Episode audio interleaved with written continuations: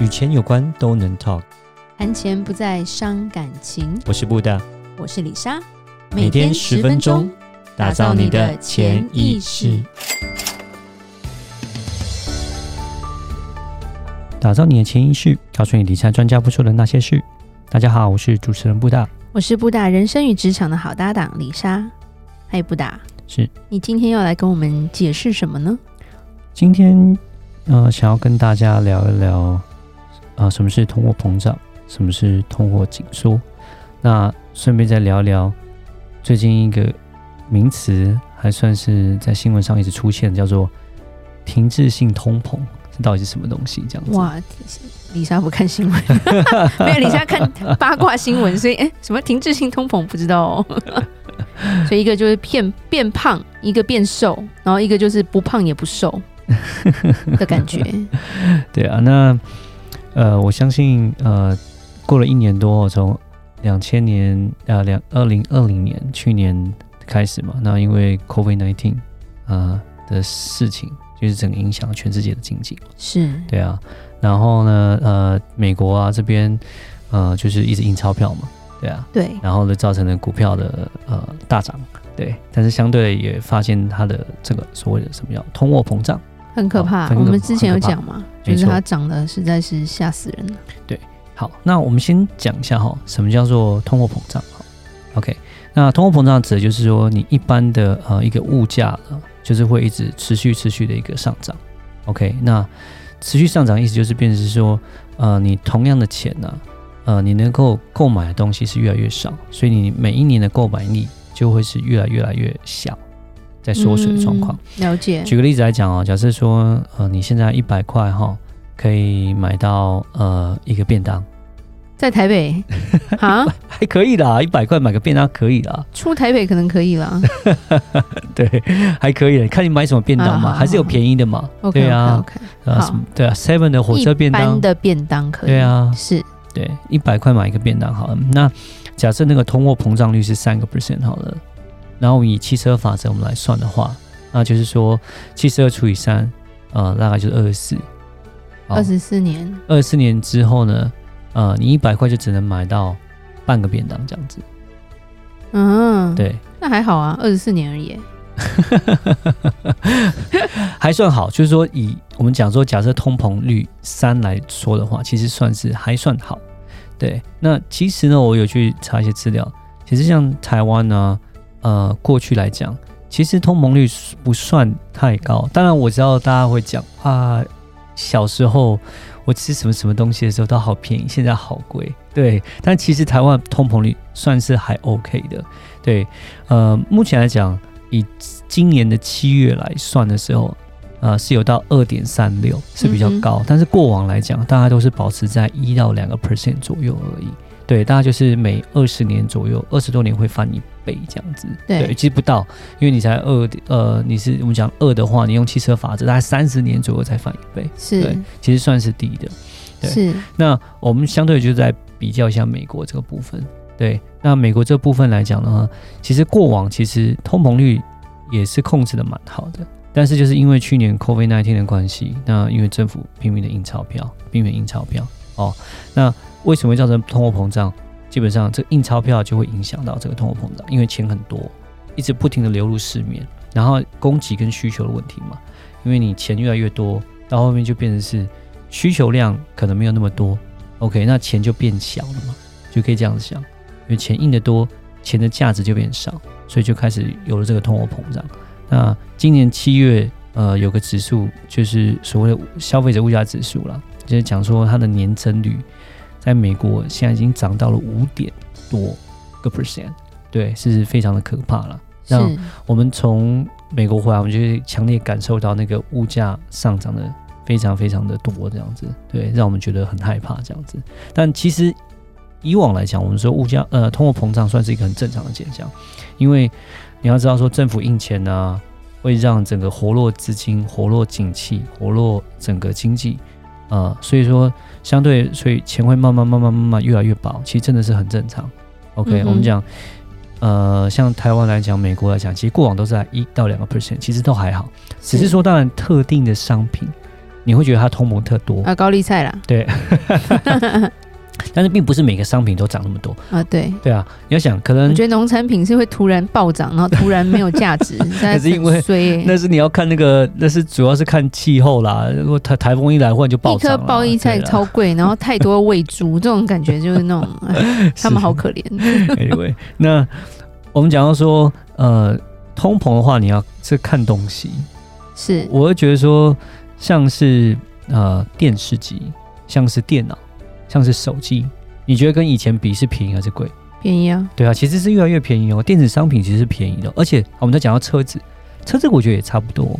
二十年前跟现在的车子的价钱，其实也都不会差到很多，是都是大概是就是差不多也是将近要一百万台币左右这样的一个标准。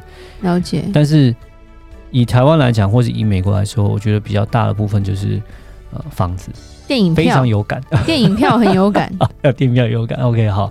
然后还有美国部分是学费，学费也非常有感。美国的学费通膨是七趴，对，七个 percent 在涨。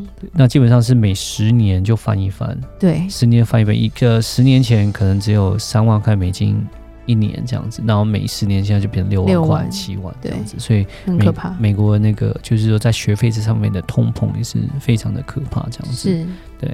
那短期一点点，我们就说，呃，一到两 percent 这样的一个通膨，其实真的是非常的正常的。OK，对，那主主要就是说，不要有那个很可怕的一个所谓的恶性通膨的出现。这样子。不过我觉得大家对通膨都还算蛮了解的，对，因为有在花钱。是，你要不要解释一下什么是通货紧缩啊？好，通缩呢，我们就是讲说，听起来 好像没有算没事。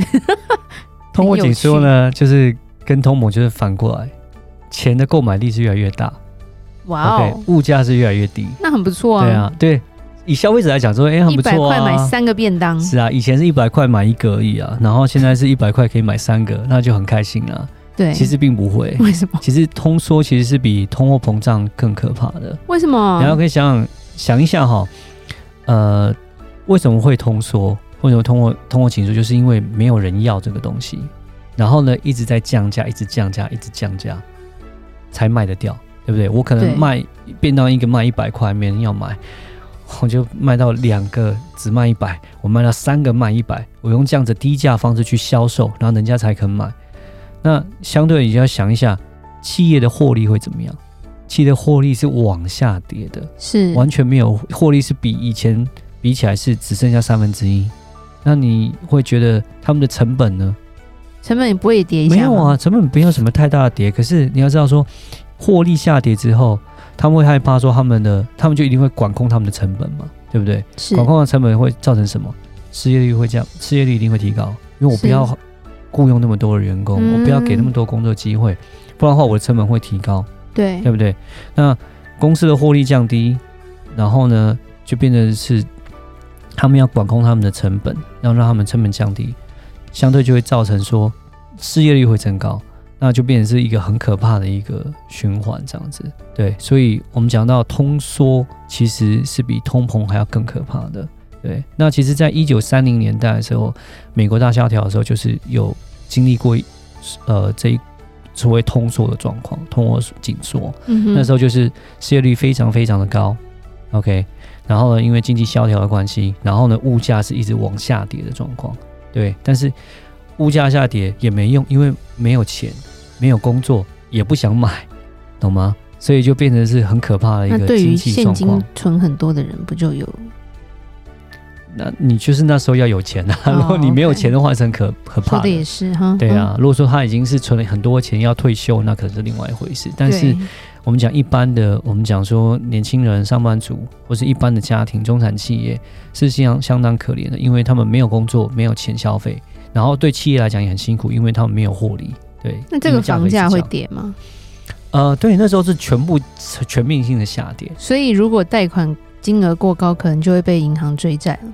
对，那我们讲通通货膨胀的好处，这呃有一块就在这边，就是如果你贷款的话。因为你贷款的金额不变嘛，对，那钱越变越小，然后呢，这时候呢，就是变成说，在通货膨胀情况下，你贷款是好的，因为你贷款，假设你贷一千万好了，但是二十年后一千万跟现在的一千万，二十年后一千万就更小了。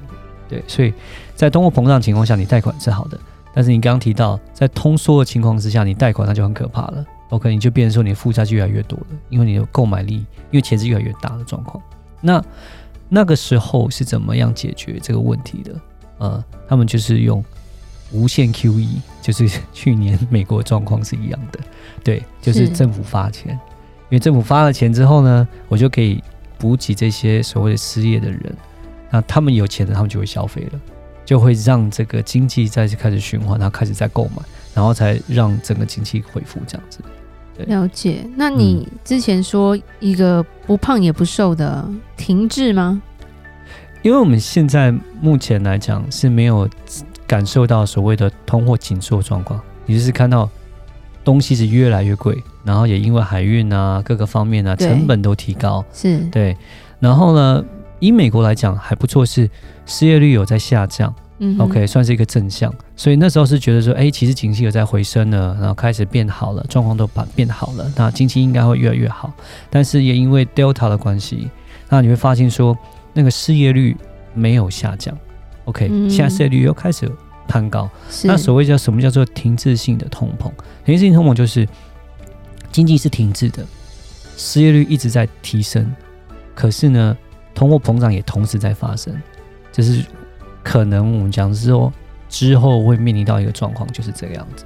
就是因为目前来讲，我们讲货运啊、海运这些东西，反正还是没解决，所以物价一直一直往上涨。可是因为 Delta 的关系，所谓的呃一些服务业、餐饮业、旅游业，他们还是没有景气，就是回归到过去状况。对对对，失业率还是在往上攀升，就变成是东西贵，但是。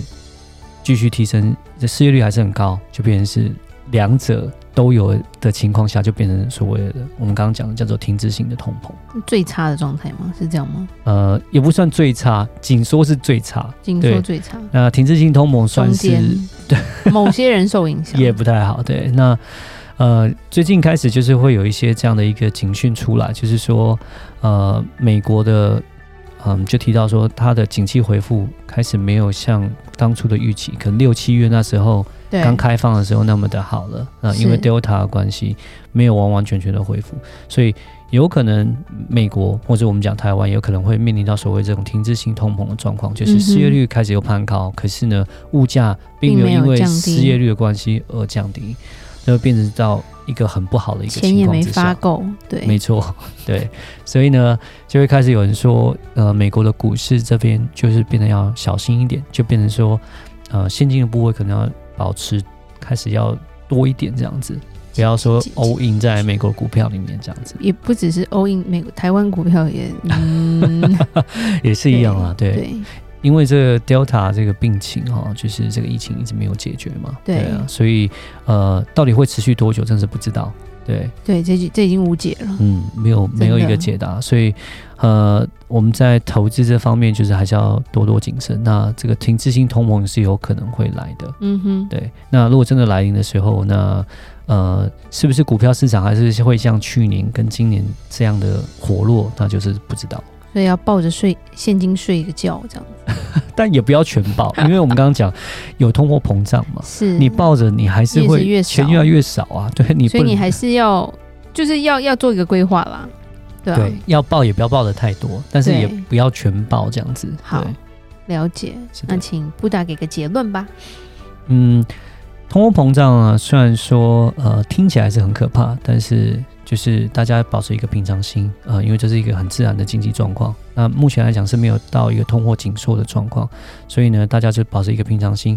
但是呢，呃，在这样的情况之下，在未来景气不确定的情况之下，那停滞性通膨可能会来啊、所以说，呃，我们想做好一个适切的资产分配，好、把你的风险啊调整到你可以接受的状况，那才可以应付未来呃未知的事情，未来的发生这样子。